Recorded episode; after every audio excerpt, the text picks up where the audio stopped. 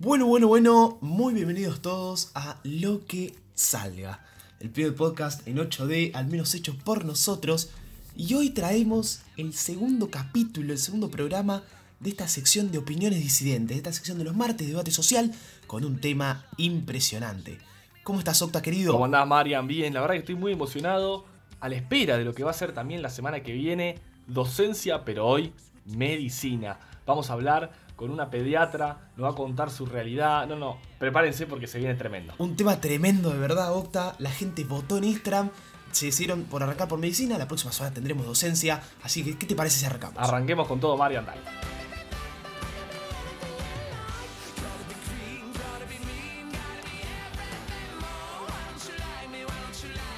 Comenzamos un nuevo programa, Octa.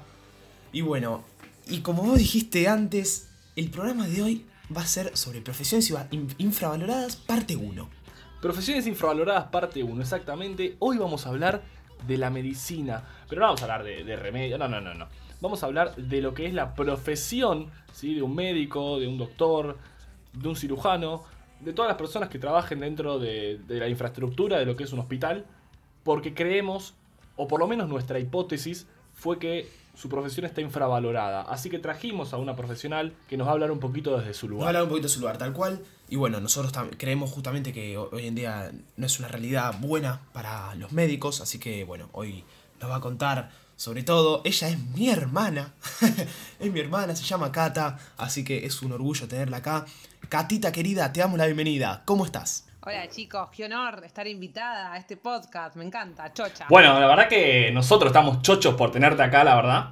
Eh, y vos, que sos eh, médica, bueno, ahora contarás igual este podcast que es muy interesante. Así que para arrancar, para introducirnos en el tema, contanos, ¿cuál es tu profesión? Bueno, ya por empezar dije chocha, o sea, ya me, fue muy obvia mi edad, ¿no? Digo, chocha me hace sentir la abuela eh, blanca. Bueno, en fin, yo soy médica, estoy en el último año de la residencia de pediatría. Residencia es lo que eh, generalmente los médicos hacemos después de recibirnos para especializarnos en algo. Em, yo estoy en el último año de, de pediatría. En realidad el pasado viernes, que era 31 de mayo, 29 de mayo en realidad, yo ya me hubiera recibido, me hubiera entregado el diploma de pediatra, pero bueno, dadas las circunstancias en las que estamos, eh, sigo siendo R4, así que ya casi pediatra, digamos. Eh, así que bueno, eso soy, médica y casi pediatra. Muy bien, Cata, muy bien. Bueno, yo ya lo sé, justamente porque sos mi hermana, pero es interesante que se lo digas a, a toda la gente. Catita querida, escuchame una cosa. ¿Vos crees que hoy en día, en la sociedad en la que vivimos, el pago a los doctores, a los médicos, está infravalorado? ¿Y por qué? Bueno, arrancamos fuerte. si no arrancamos fuerte, mejor ni arranquemos, como decimos siempre.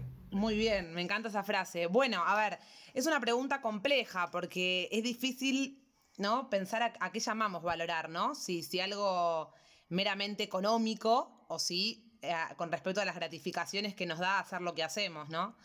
Yo creo que ser médico, em, si uno piensa eh, estrictamente a, lo que cobramos, a cuánto uno gana y eso, sí puede ser que esté eh, infravalorado. Pero ¿por qué lo digo? Porque es muy difícil ponerle valor a la vida, ¿no? Ustedes piensen esto, si yo a vos te digo, vos, mm, no sé, o vos o tu hermana o quien sea, llama un peluquero a tu casa y te dice, te cobro, no sé, tres mil pesos por hacerte el último corte divino, te corto, te, te tinio, lo que sea, y te dice tres mil pesos. Bueno, vos capaz lo, lo pagás, porque más o menos está eso. Ahora, si vos venís a la guardia, porque estabas con tos, y yo te digo tres mil pesos, eh, eh, ¿qué pasó? Es un montón. porque es muy difícil ponerle precio al conocimiento del otro, sobre todo en, una profesión, en una, especialidad como la mía, que es tan clínica, ¿no? Yo hago clínica. Distinto sería capaz la respuesta que te dé alguien que hace algo quirúrgico, ¿no? Que, tiene un valor en la determinada cirugía o determinado procedimiento. Entonces, Sí, puede ser que yo creo que, el sueldo hoy de un médico en Argentina, eh, yo creo que sí, pero sería muy difícil ponerle un valor que yo te diga perfecto, ¿entendés? Pero sí, creo que, creo que la respuesta sería sí. Buenísimo. Dijiste dos cosas muy, muy interesantes. Una, que es el valor que le da uno a las cosas que hace y el valor que le da el otro a las cosas que hace. Y otra que es lo de también la diferenciación de las áreas que hay dentro de la medicina. Que es verdad, sí, un, médico quirúrgico eh, tiene una responsabilidad mayor capaz que, que otro, pero tampoco sé si es así. ¿Por qué? No sé. ¿Vos por qué pensás que Bueno, es así? En esto no, no voy a estar de acuerdo, pero ¿por qué? Porque yo creo que con respecto a la responsabilidad, eh, la responsabilidad legal, si querés, eh, es tan responsable alguien que hace mal algo adentro de un quirófano como alguien que indicó un tratamiento que esté mal o alguien que no supo diagnosticar algo, ¿sí? O sea, eh, nosotros trabajamos con algo que es la vida y por lo tanto nuestro error es la muerte, ¿no? Digo, para llevarlo a, a algo, a lo más... eh, a, lo más fácil de visualizar, ¿no? Y te puede matar tanto un cirujano adentro de un quirófano como un clínico que te diagnosticó algo mal y te dio algo mal o te pasó mal una medicación.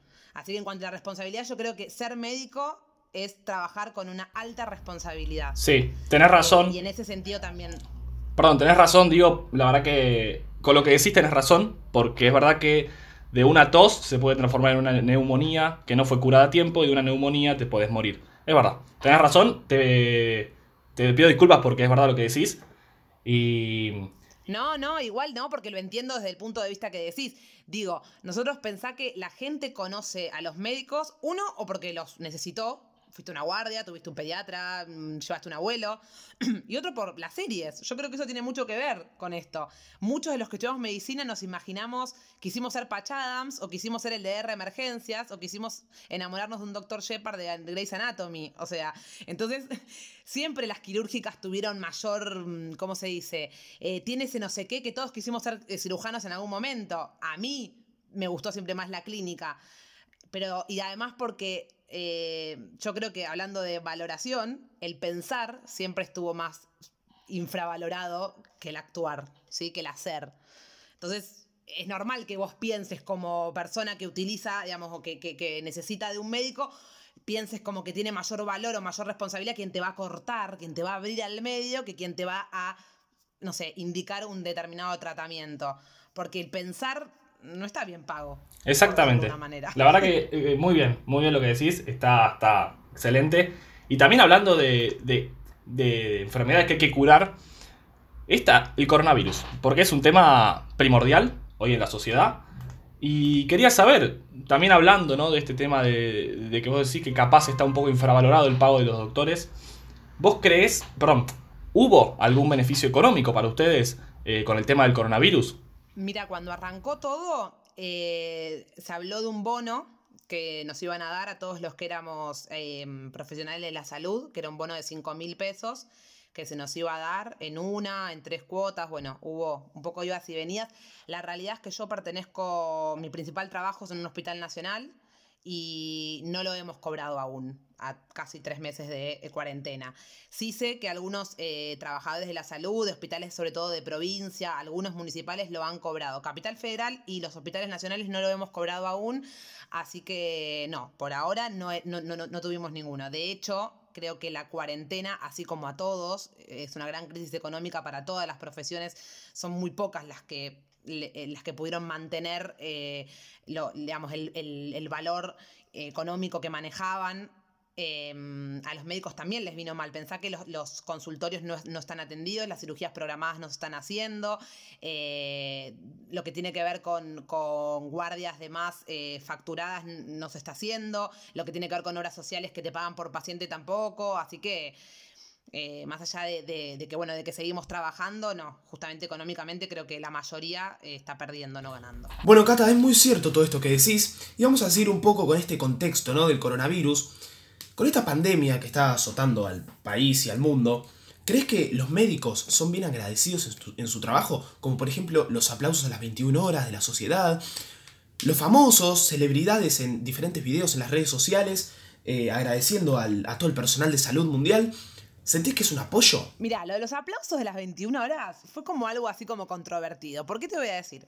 A mí en lo personal, voy a empezar por ahí, a mí, a mí esto de la pandemia, de la cuarentena me agarró en otra provincia. Yo estaba, me había ido a Salta a trabajar con las comunidades wichis, así que estaba allá haciendo medicina también, pero bueno, otro tipo de medicina, algo más rural. Y estaba ahí en medio de la nada, me llamaron, Cata, emergencia sanitaria, tenés que volverte al hospital. Taca, me subieron a un avión, vine a Buenos Aires y me dijeron, listo, anda a trabajar. Ese día que llegué, había empezado acá lo de los aplausos a las 21 horas. Obviamente que te voy a reconocer que, dado que mm, estas cosas no, pasaban, la primera vez me, emocionó un poco saber que la gente estaba saliendo a su balcón o a su ventana para aplaudirme a mí, entre un montón de otra gente. Obvio que, me emocionó.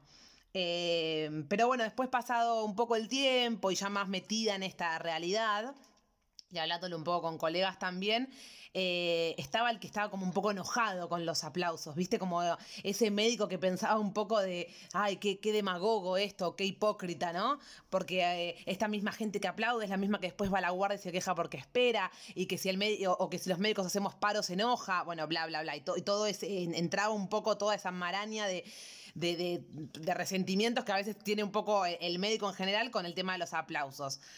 Eh, entonces es un poco controvertido. Yo qué sé, a mí lo personal lo intento ver un poco como que, la, no sé, la abuela que sale a aplaudirme lo hace de, verdad desde el amor y, a mí me gusta, yo qué sé. Es cierto que Argentina lo copió un poco de lo que estaba pasando en España, o bueno, o en Europa en general, y no nos olvidemos de que Europa de verdad estaba en una crisis realmente sanitaria y de cantidad de muertos y de una curva exponencial que no paraba de subir y los médicos realmente estaban capaz colapsados en todas las áreas, porque las áreas que no estaban ayudando a las que sí. En ese contexto capaz que el, el aplauso es un poco más como sincero o como que salió un poco espontáneo. Argentina fue un poco a copiar eso y acá todavía los médicos estábamos como un poco viendo esa ola que se venía, pero todavía como la expectativa. Entonces, bueno, capaz fue eso lo que pasó. Y bueno, de hecho hoy pasaron cuánto ya, dos meses y algo ya de que empezó la ronda de aplausos y ya casi no la escuchábamos, digamos. Es un poco una moda que vino y bueno, y así como vino se fue. Ojalá pasado este contexto y en, de nuevo en la, realidad cotidiana eh, ese esa, esa devolución de la gente o, esa necesidad de, como de reconocimiento continúe, pero en, la realidad, digamos. Perfecto, yo personalmente voy a dar mi opinión sobre este tema porque yo veo, por ejemplo, en mi barrio, yo salgo a mi balcón y la gente aplaude. ¿Qué veo? Yo veo gente que lo hace jodiendo, realmente. O sea, que hay gente que sale a aplaudir y dice, dale, dale, aplaudan, eh que no es el fin. O sea, que, no están alentando a un equipo de fútbol. La verdad que a mí me da un poco de pena eso. Y también veo eh, situaciones que, gente pone música tipo reggaetón, no sé, como que es medio, medio raro. Como decís vos, controversial, controvertido, digamos. Sí. Yo lo que creo, Octa, un poco, es que mm, los, digamos, la gente se encontró en un contexto en el cual no había estado nunca. Se encontró encerrado en la casa, se encontró en que no podía trabajar, en que no podía ver a sus seres queridos, se encontró viendo una tele y unas noticias que todo el tiempo alarman frente a la situación. Y creo que entonces en ese contexto, las, las, 21 horas vinieron a ser como la hora en la que la gente sale un poco a descargar, ¿viste? Como que al principio fue, bueno, aplaudamos o cantemos el himno, como algo medio que se decía que teníamos que hacer, entonces salíamos a aplaudir, a cantar el himno, y después fue el DJ que te pone tal música y la gente baila, el que sale y se pone a cantar lírico, como fue como las 21 la hora de descarga, de hablo con el vecino que tengo al lado, que nos vemos por medio de la reja. Entonces, bueno, como que en ese contexto lo entiendo y, prefiero siempre verlo como de eso, desde el amor más que desde el enojo, que, sé que, generó también un poco, pero bueno, yo por lo menos en lo personal intento verlo como, como algo así. Está perfecto. Eh, ahora te iba a preguntar, más yendo al lado de, las personas que empiezan a estudiar esta carrera, que se encuentran con un montón de, paredes, que, que, es complicado y sé que es complicado empezar esta carrera, te quería preguntar a vos si sentís que además de estar mal pagos, los doctores trabajan y estudian en lugares que son desalentadores. A ver, quiero que expliques un poquito esto si lo pensás así. ¿Y qué le dirías también a, los chicos de 18, 19 años capaz, que no se animan a empezar por los comentarios que le puede decir la gente? Bueno, con respecto a lo, de, a lo que me preguntaste de los lugares, a ver, la realidad es que, bueno, yo en lo personal estudié en, en la Universidad de Buenos Aires, en la UBA, eh, y todo lo que puedo pensar sobre la uva, siempre en una balanza pesa lo bueno. ¿Qué te voy a decir? Soy una fiel defensora de la universidad pública. Le estoy absolutamente agradecida de lo que gracias a, ella me, dio. Siempre, obviamente, siendo eh, eh, coherente y razonable con que obviamente hay un montón de cosas que nos faltan, ni hablar de la infraestructura. Es cierto que si yo, yo estudiaba en la UBA e iba a la clase de anatomía, yo encima cursaba de noche y era un poco como tétrico todo, y me comparaba con aquel que iba a la Barceló o que iba a la Universidad de San Andrés, o que. Y sí, seguramente en la infraestructura eh, sea más linda, sea una, una cuestión más hotelera. Pero bueno, yo creo que, que eh, yo me siento que terminé la carrera bien formada, me seguí formando en un hospital público, eh, o sea, me sube especialicé en un lugar público y bueno, y, por lo tanto soy eh, defensora un poco de poder hacerlo ahí. Pero bueno, sí, obviamente hay que, hay que. Mm, yo fui ayudante de una de, inmunología en tercera, en que es una materia que cursas en tercer año, y sí, me acuerdo de que me, han tocado dar clases en, en el piso 12 y que, que el baño, el único habilitado, fuera en el subsuelo. O sea que entonces me tenía que ir abajo. Y sí, esas cosas te pasan en la UBA. Y, no es que, las defiendo ni que crea que sean necesarias para la formación. No, por supuesto que no. Pero bueno, en el contexto en el cual me permiten ser universitaria gracias a la, universidad pública, a pesar de eso, la, sigo defendiendo y la, sigo eligiendo, digamos. Bueno, acá estamos haciendo un poquito con este tema, ¿no? De, la UBA y de la profesión.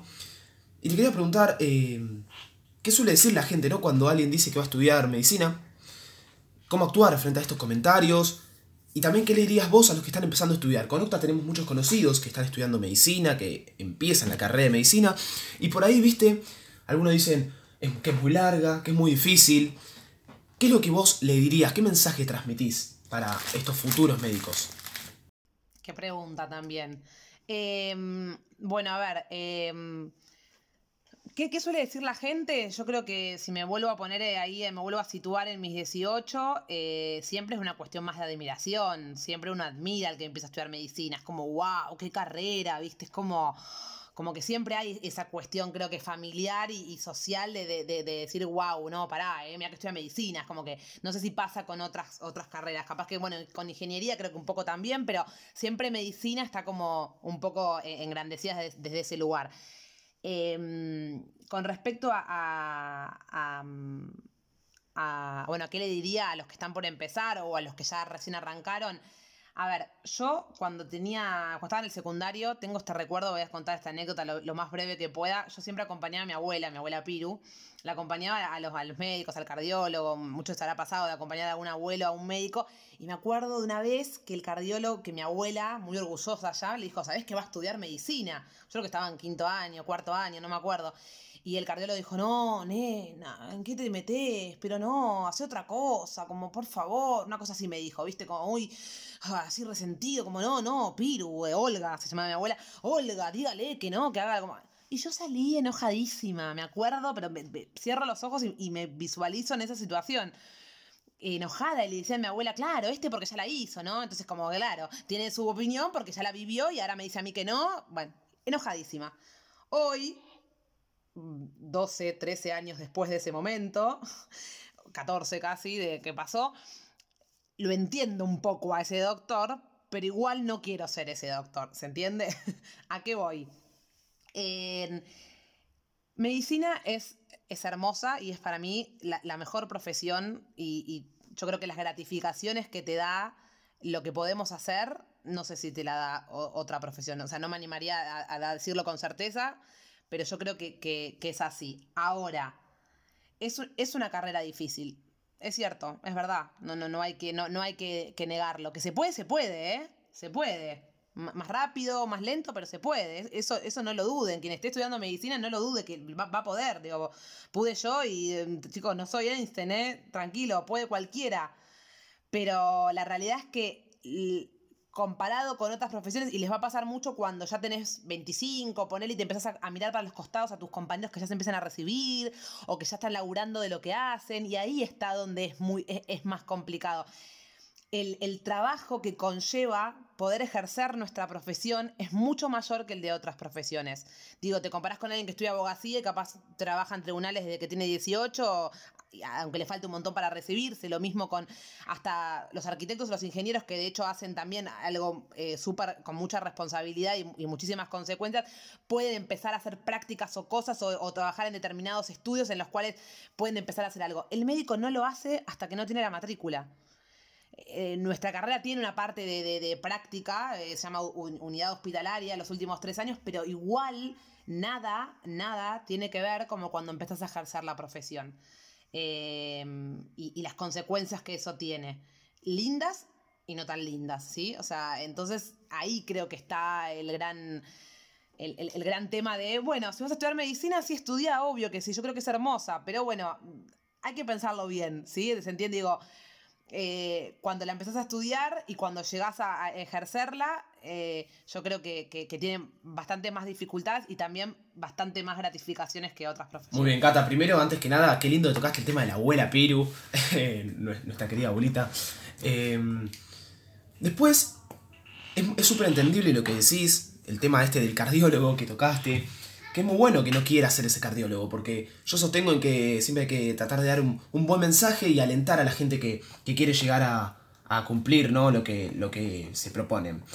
Em, claramente medicina es una carrera tremenda, una carrera tremenda, y es por eso que también es difícil, ¿no? Pero yo creo que el día de mañana cuando vos te recibís de médico debe ser un orgullo impresionante, como te habrá pasado a vos aquel día que, te recibiste ahí en, en la Facultad de Medicina. Cata, te quería preguntar, ¿cómo suelen confundir ¿no? la gente las tareas que, que cumplís en tu trabajo, que cumplen los, médicos, ¿no? Mucha gente por ahí piensa que no, un médico te hace una receta para ir a buscar unos remedios a la farmacia y ya está, que ese es su trabajo. Así que bueno, te quería preguntar un poquito de esto y que des tu, punto de vista. Bueno, hay que tener en cuenta un poco lo que antes también estábamos diciendo, ¿no? Em, la medicina es tan amplia. Vos pensás que yo estudio la misma carrera que está haciendo en este momento un oftalmólogo, un neurocirujano o un médico rural o médico familiar, digo, es amplísima medicina, pero realmente muy amplia. Nada tiene que ver mi ejercicio de la profesión como pediatra con, la vida que lleva un otorrino laringólogo o un, no sé, eh, o un médico más eh, que hace, ponele, microbiología, ¿sí? En un laboratorio, ¿entendés? Anatomía patológica, que son médicos. Así que contestarte esa pregunta sería como, eh, con respecto a la actividad médica, sería como muy amplio. Si lo trato de cerrar un poquito a pediatría en general, yo creo que la gente tiene mucho eh, esto de visualizar al pediatra, es el que ah, juega con el niño, va, lo lleva, lo pesa, lo mide y, eh, y se pone una nariz roja y, ajá, y como que queda un poco ahí. Eh, o, como también desde el amor, ¿no? Desde esa, desde esa imagen que te quedó de tu pediatra cuando eras chiquitito. Y el pediatra tiene mucho de eso, pero también eh, el, pediatra es el que trata al chico que tiene leucemia y está internado en una sala oncológica. Y pediatra también es el chico, es el, el médico que está en una terapia intensiva con entubando un chico que está en paro cardiorrespiratorio. Y eh, no sé si se entiende a lo que voy. Creo que ahí queda. Capaz que la gente tiene una visión acotada de lo que la pediatría, por ejemplo, en general hace. ¿Sí? Así que eso creo que, contestaría. Cata, te, quería también, ¿no? Preguntar sobre este misterio que es la materia anatomía, ¿no? En medicina. Una materia que todos los, que, todos los estudiantes, ¿no? De esta profesión, de esta carrera, eh, dicen que la padecen. ¿Es así? ¿Es anatomía la materia del terror cuando vos estudiás medicina? Entre otras pero la respuesta sería, la respuesta sería absolutamente. Yo creo que si me preguntas si hoy vuelvo a estudiar medicina, te digo que no por no volverla a pasar, pero, pero la pasé, a lo cual no quiero desalentar a nadie que la esté haciendo, porque se pasa. La realidad es que se pasa, pero eh, anatomía es, o sea, yo creo que está bueno que esté el primer año porque como que venís con el envión, ¿viste? Yo voy a poder con esto y le das para adelante, pero ese programa eterno. Y mira, el otro día, sin ir más lejos, eh, aprovechando la cuarentena un poco, eh, estaba acá en casa y dije, che, llegó el momento de ordenar. Si mamá está escuchando esto, se va a acordar de mí porque en mi cuarto de casa de mamá todavía hay libros y apuntes míos. Pero dentro de los que sí me traje a mi casa, agarré y tenía cuadros de anatomía. Chicos, real, yo cursé anatomía en el año 2008, 2009 y yo tenía todavía eh, cuadros de anatomía con, o sea, y los empecé a ver y había músculos que ya me había olvidado que existían. o sea, inserciones de determinados músculos o determinados nervios que inervaban o una rama tal de una arteria de algún lado y nada, fue eh, Sofi Vago, que es mi, mi, gran amiga de ese momento, eh, mirábamos la, la, la, arteria, la ilio vesico apendículo cólica y nos reíamos todavía de que teníamos un, un trabalenguas para acordárnosla de cómo se decía. Ese nombre, hasta que con Octa, hasta que con Octa nos aprendamos ese nombre, yo creo que van a pasar años y años, eh. Para, es parecida a la, a, la, a la palabra que nos enseñó Octa a todos. ¿Cómo era? Mami la pina tapay, una palabra histórica en este programa. Exacto, mira, papatay, esa, es, es más difícil. Cata, igual con anatomía, con anatomía pasa algo, porque tenemos una amiga en el grupo misionero, Valen Larretegui, que dice que anatomía es su materia preferida, que ama anatomía. Entonces, ¿puede ser que sea una cosa de amor-odio?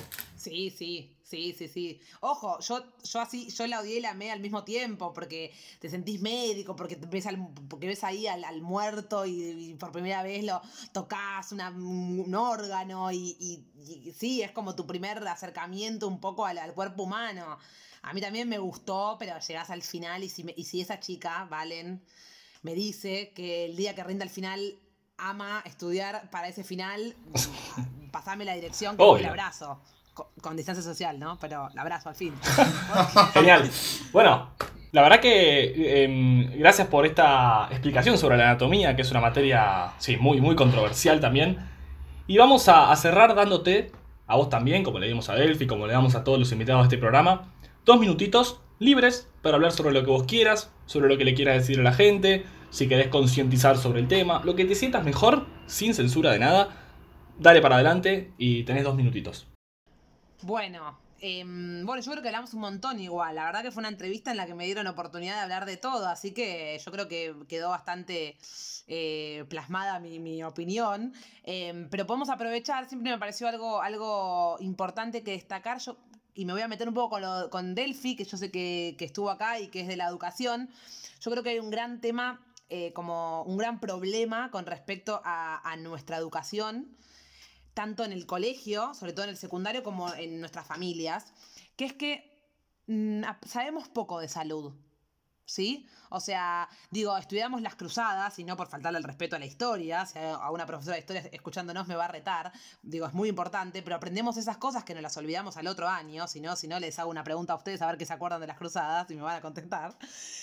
Pero sabemos poco con respecto a temas que sí son de nuestra vida cotidiana.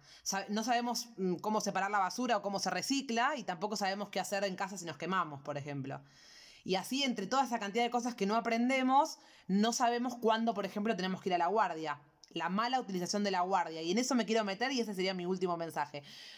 No solo porque estamos en cuarentena y porque nos tenemos que quedar en casa, ya lo sabemos, eso creo que los medios se encargan de decirnoslo bastante, sino que siempre pediatría es una profesión en la que un 5 de junio, 15 de junio, en cualquier momento, en cualquier año de la vida está estallado de chicos en la guardia, estallado. Lo llamamos la, la epidemia de invierno porque millones de chicos están esperándonos. Hoy no hay nadie. Por supuesto que hay una disminución en las enfermedades respiratorias porque los chicos no están yendo al colegio, sí, por supuesto. Pero también porque hay un poco de concientización acerca de cuándo vale la pena ir a la guardia o no. Entonces, llamo, al público, un poco un llamado a la atención, a que realmente sepamos que las guardias son, se llaman guardias de emergencia no por nada, ¿sí? A la guardia hay que ir por una emergencia, hay que ir por algo que realmente no sepamos manejar y que tengamos miedo, no solo que pongan en riesgo nuestra salud, sino que no sepamos manejar. Siempre hay un montón de cosas banales que pueden esperar a un turno médico, a un médico a domicilio o a, eh, a otro tipo de, de, atención que no sea la guardia, justamente para no colapsarla y para evitar que cuando sí necesitemos la guardia en serio, la guardia esté colapsada y, y, no tenga facilidad para atendernos. Bueno, Cata, muchas gracias. De nuevo te, te, repetimos el agradecimiento por haber venido, por haberte animado. Eh, a veces sabemos que es complicado dar tu opinión porque te están escuchando todos y sos la única que tiene que, que debatir y es como, sé que es complicado. Pero la verdad que hablaste con mucha altura, con mucho profesionalismo, se nota que te gusta, se nota que te apasiona y está genial. Así que te agradecemos realmente y esperamos que le hayas pasado bien. Tengo una gran pregunta para hacerles a los dos. Yo quiero saber, ¿en qué oído voy a salir yo? Esto la gente lo tiene que escuchar. Ya está todo armado, ¿eh? Ya está todo armado.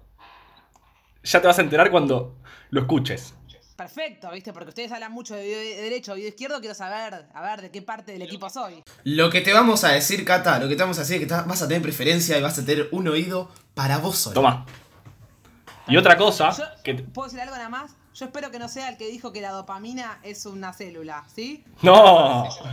Ese fue Octavio. Ese fue Ah, Octavio, ¿eh? Ah, bueno. Si- Va- si me toca, entonces, si me toca oído, eh, Octa era oído derecho. Si me toca Sí. oído derecho, le voy a dar un par de clases entonces de biología. ¿Qué es la dopamina? Contanos, porque a ver, vos sos la médica, ¿qué es la dopamina? ¿La dopamina es una célula o no? Por supuesto, la dopamina es un neurotransmisor. Es como, en palabras más, palabras menos, es un, es un comunicador entre el sistema nervioso. ¿sí? Es como un, ahí un mensajero que lleva, que lleva mensajes de nuestro sistema nervioso. Pero claramente célula no, por favor. Buenísimo. Gracias de nuevo. Eh, como te dije, espero que la hayas pasado muy bien. Y gracias por darnos toda esta información. Ya lo vamos a estar publicando. Y la gente se va a poder informar al igual que nosotros. Eh, y nada, Marian, ¿cómo lo viste este programa? Excelente. La verdad, tremendo. La pasamos muy bien con Kata, con Delphi. Aprendimos un montón. Creo que dejamos un gran mensaje en la gente.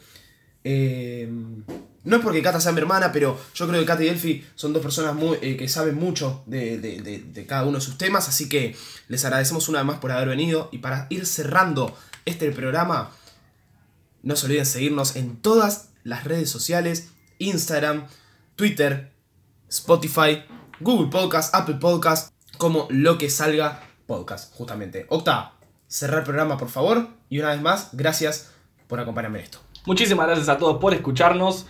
Esperamos que eh, hayan aprendido al igual que nosotros y queremos agradecerles por haber llegado hasta el final, por haber escuchado a nuestras dos profesionales en los temas que hablaron. Y nada, nos vemos el viernes o el martes que viene. Ya veremos.